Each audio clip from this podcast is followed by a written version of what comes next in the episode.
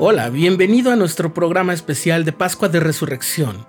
Juntos recordaremos los testimonios más especiales que hay en las Escrituras sobre la resurrección del Salvador, así como los testimonios de los profetas y apóstoles modernos. Estás escuchando el programa diario, presentado por el canal de los santos de la Iglesia de Jesucristo de los Santos de los Últimos Días.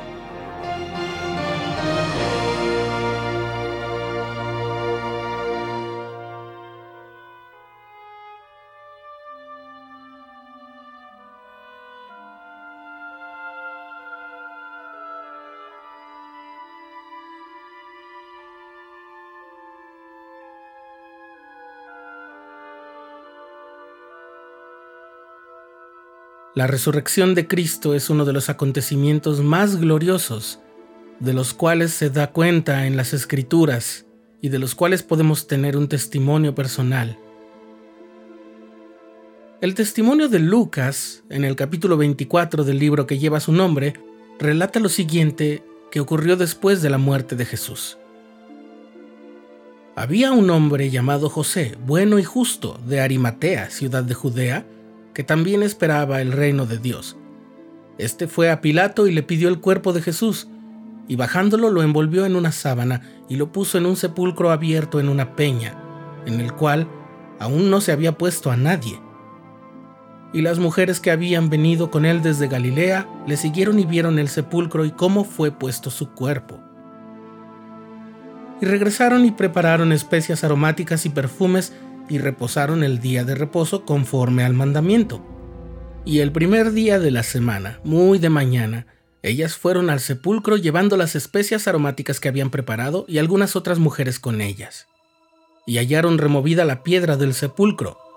Y al entrar no hallaron el cuerpo del Señor Jesús. Y estando ellas perplejas por esto, se pusieron de pie junto a ellas dos varones con vestiduras resplandecientes.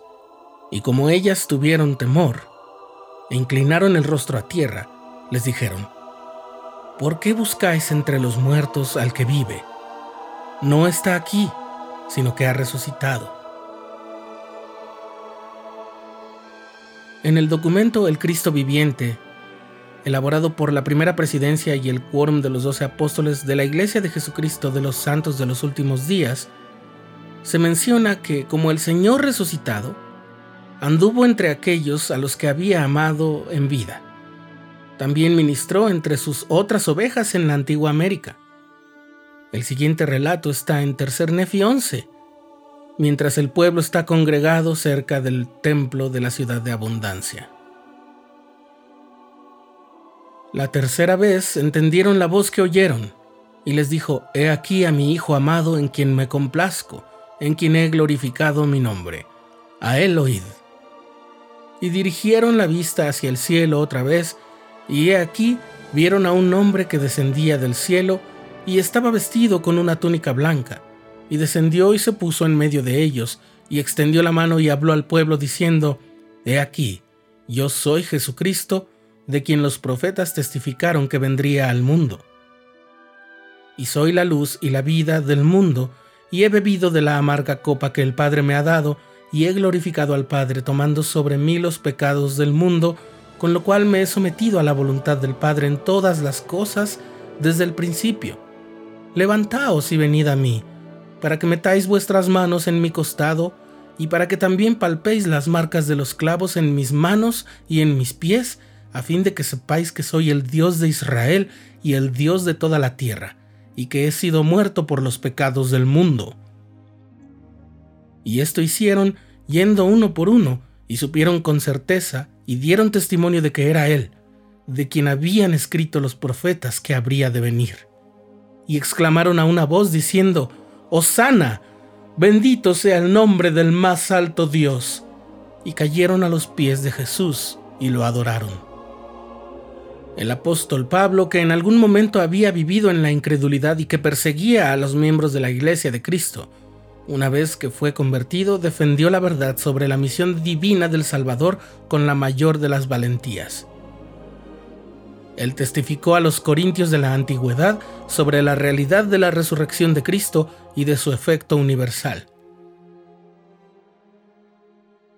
Si solamente en esta vida tenemos esperanza en Cristo, somos los más dignos de lástima.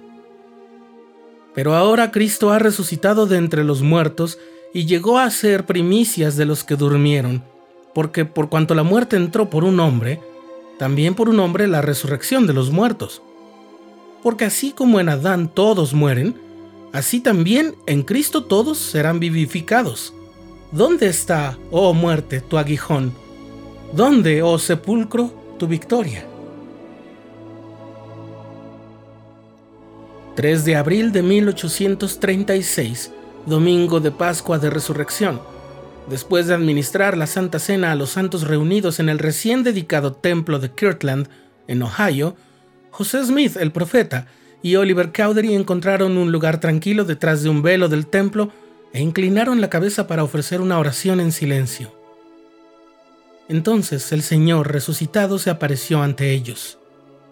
El profeta escribió, sus ojos eran como llama de fuego, el cabello de su cabeza era blanco como la nieve pura, su semblante brillaba más que el resplandor del sol, y su voz era como el estruendo de muchas aguas. Sí, la voz de Jehová que decía, Soy el primero y el último, soy el que vive, soy el que fue muerto, soy vuestro abogado ante el Padre. Jesucristo es el que vive. ¿Qué quiere decir eso? No solo que se levantó de la tumba al tercer día y se apareció a sus discípulos galileos, significa que Él vive ahora que habla por medio de los profetas actualmente, que dirige su iglesia hoy en día, que sana las almas heridas y los corazones quebrantados en la actualidad. De modo que podemos hacer eco al potente testimonio de José Smith. Después de los muchos testimonios que se han dado de él, este es el testimonio que nosotros damos de él, que vive. Podemos escuchar su voz en estas revelaciones podemos ser testigos de su mano en nuestra vida y podemos gozosos cantar con fervor, yo sé que vive mi Señor.